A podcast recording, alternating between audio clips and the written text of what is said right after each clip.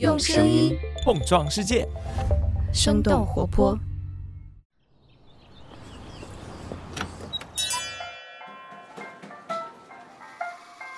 您的生动早咖啡好了，请慢用。嗨，早上好呀！今天是二零二三年的二月二十七号，星期一。这里是生动早咖啡，我是来自生动活泼的梦一，几条商业科技轻解读，和你打开全新的一天。最近这段时间，外卖行业可以说是硝烟又起。不到半个月，抖音、微信两大巨头先后都传出了和外卖业务相关的绯闻。先是二月初，有媒体放出消息说，抖音将会在三月一号在全国上线外卖服务。对此，抖音方面的回应是，团购配送目前仍然在北京、上海和成都试点，后续将会根据试点的情况考虑逐步拓展试点城市，目前没有具体的时间表。紧随抖音之后的就是腾讯。二月中旬，微信正在深圳和广州测试新小程序门店快送的消息引发了关注。腾讯方面表示，这只是给商家的小程序提供接口能力，并不是直接下场做外卖。虽然说这两家的回应都回避了“外卖”这两个字，但无论是抖音的团购配送，还是微信的门店快送，还是引发了业内的联想。都说互联网企业搞跨界那是常态，但是在这个时间节点上。微信和抖音都在外卖行业门口试探，难免会让人产生好奇。现在的外卖为何有如此大的魅力？为什么一时之间各大互联网巨头都在试水和外卖相关的业务呢？那我们今天的清解读就与此相关。在这之前，我们先来关注几条简短的商业科技动态。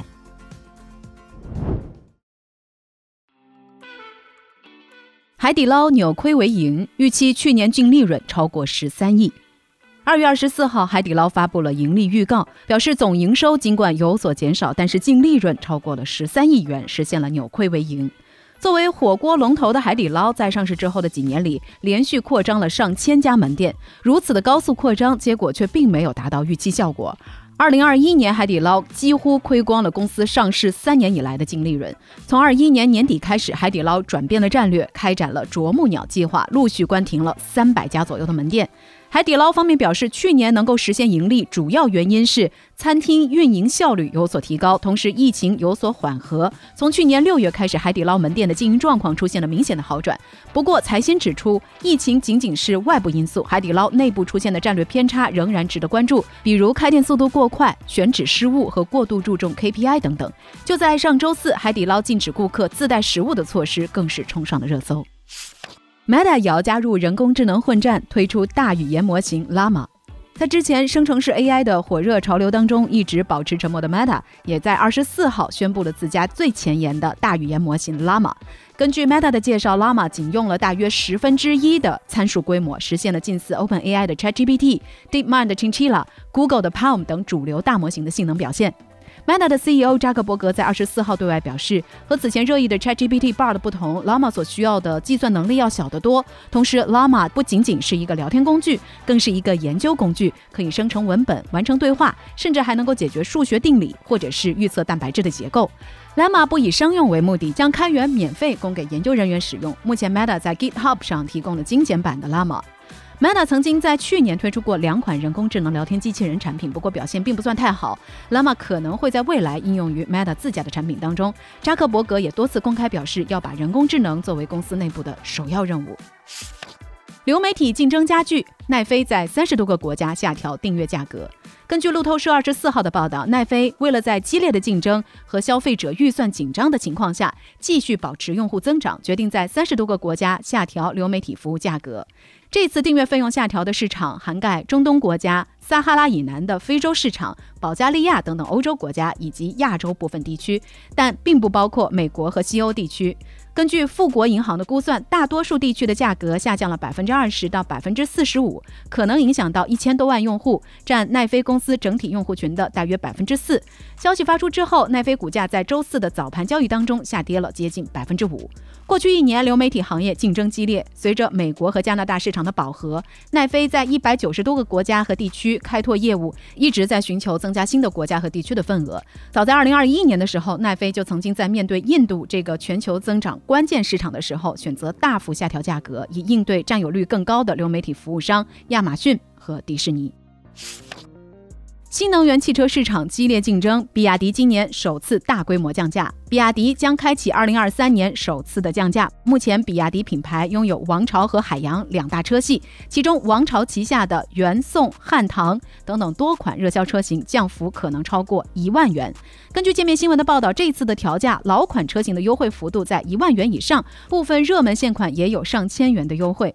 界面的分析认为，特斯拉的降价压力和短期内销量下滑是比亚迪这一次下调售价的主要原因。在去年多次降价之后，特斯拉两款产品的起售价格都在二十到三十万元区间，与比亚迪热销的汉唐系列形成了正面竞争。而销量数据显示，今年一月，比亚迪新能源汽车累计销量大约是十五万辆。环比下降超过了百分之三十，而一月特斯拉中国的销量超过了六万辆，环比增长了百分之十八，刷新了特斯拉销量增速历史最好成绩。在去年末特斯拉掀起的新能源汽车降价潮当中，销量高歌猛进的比亚迪选择了逆势涨价，以抵消补贴政策调整和原材料上涨所带来的影响，保住利润。而这一次的降价表明，对于比亚迪来说，二零二三年稳住现有市场份额将会是比维持利润更加重要的任务。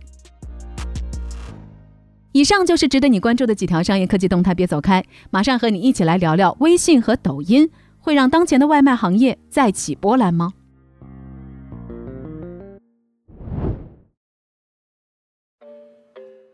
欢迎来到今天的清解读。最近一段时间，抖音在北上广三个城市内测团购配送的消息，引发了各种猜测。尽管抖音官方是后来否认了关于他们将全面上线外卖业务的报道，但是从去年的八月与饿了么达成合作，到去年年底和达达、顺丰同城、闪送合作，为商家提供同城配送，再到最近团购配送的项目在北上广的内测。抖音布局外卖业务的脚步的确是没有停下来过的。当然，不单单是抖音，二月十六号，手握十二亿月活用户的微信，也在广州、深圳两个地方悄悄开始内测类似于外卖的服务了。腾讯官方的回应是，微信在广深地区内测门店快送服务，让已经具备外送服务能力的商家接入。而微信首批开放的类目也包括美食、茶饮、生鲜和百货，点击之后就可以进入商家自有的点餐和交易程序。这个思路跟抖音的团购配送有异曲同工之处，就是只是给商家接入端口，自己并没有直接做外卖。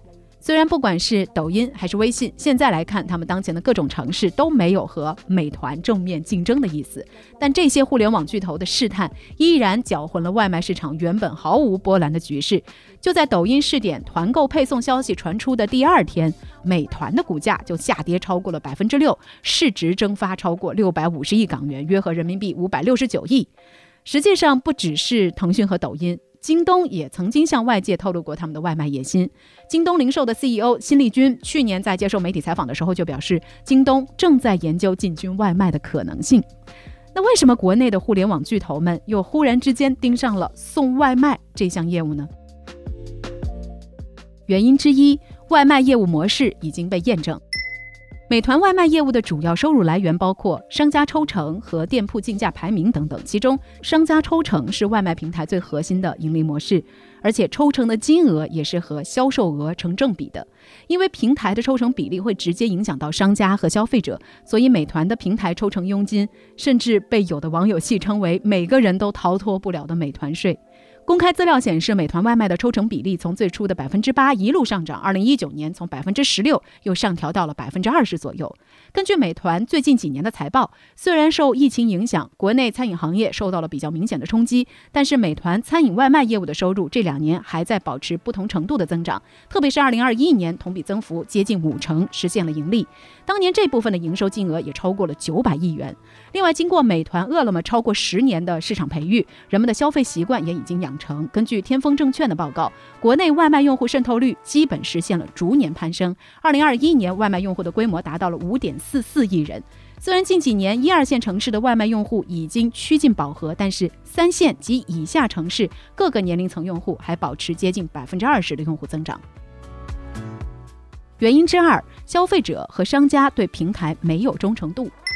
众所周知，外卖是一个辛苦的行业。当年为了培育市场，美团和饿了么在业务初期都下了不少功夫和资金来搭建系统和配送团队。然而，为了抢占市场，几年的补贴大战下来，让外卖便宜且方便的属性深入人心。但是随着近些年来外卖行业竞争格局的逐渐稳定和餐饮业本身成本的上升，虽然平台上有各种各样的红包、满减和优惠券，但是无论是消费端还是商家，其实都能够感受到价格和佣金的上涨。一个扎心的事实就是，人们虽然已经习惯了使用美团或者是饿了么，但是消费者对于平台是没有忠诚度可言的。所以，面对抖音或者是微信等等新玩家的入局，不论是商家还是消费者，都是乐见其成的。哪里有优惠，人们就会去哪里消费；哪里有流量，商家就会跟着往哪里跑。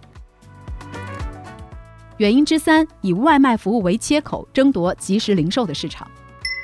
虽然美团在大多数人看来是一家外卖平台。但实际上，为了布局本地生活业务，美团的业务范围早已经从餐饮外卖扩展到了生鲜、鲜花、买药、杂货、三 C 等等品类，基本上把线下零售的所有需求都给搬到了线上。根据界面新闻的报道，去年美团的平台总交易额大约是一点六万亿元，外卖业务大约有。八千五百亿，剩下的基本上都属于生鲜食杂类相关业务。而美团的这些本地非餐食零售业务已经拓展成为了四大块儿，除了 B to C 的电商团好货，其他三块儿美团买菜、美团闪购、美团优选都是属于本地生活业务下的即时零售范畴。即时零售简单来说，我们可以理解为本地零售加即时配送，通过一小时以内的即时履约，拓展和连接本地实体商户，来服务消费者的即时需求。而无论是微信还是抖音，他们都有充分的理由入局即时零售。一方面，即时零售的发展正在加速。当线下店铺不便前往，传统电商远水解不了近渴的时候，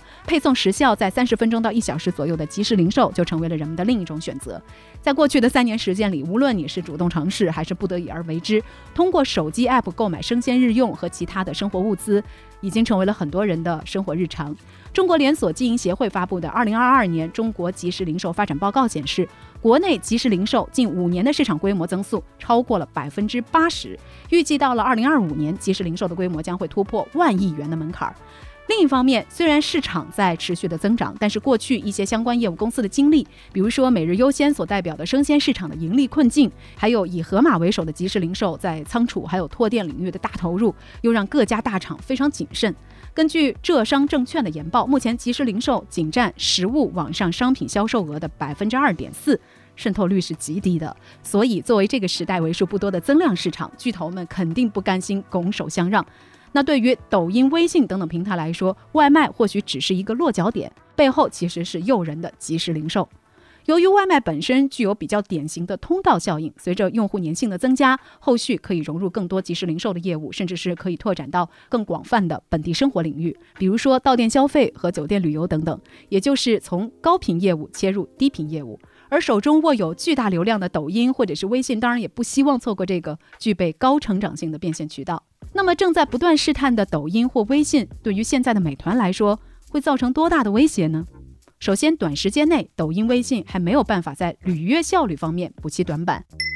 根据了解，抖音平台目前的配送方式是，一旦有需求，会给第三方同城配送平台派单，来自顺丰、同城、达达、闪送的骑手在平台接单，并且完成配送，这就有点像是个人用户发单一样完成配送过程。而微信目前的情况也是比较类似，小程序快送服务的配送环节主要依赖商家自主配送。或者是第三方的运力。来自财新的分析认为，将外卖配送外包的做法不利于平台管控骑手，对客户的体验有影响。而且外卖比快递的时效性要求更高，这两种业态之间的借力相对有限。而美团拥有覆盖范围最广、配送履约能力最强的骑手团队和线下配送能力，显然美团对履约方面的管控更加有利。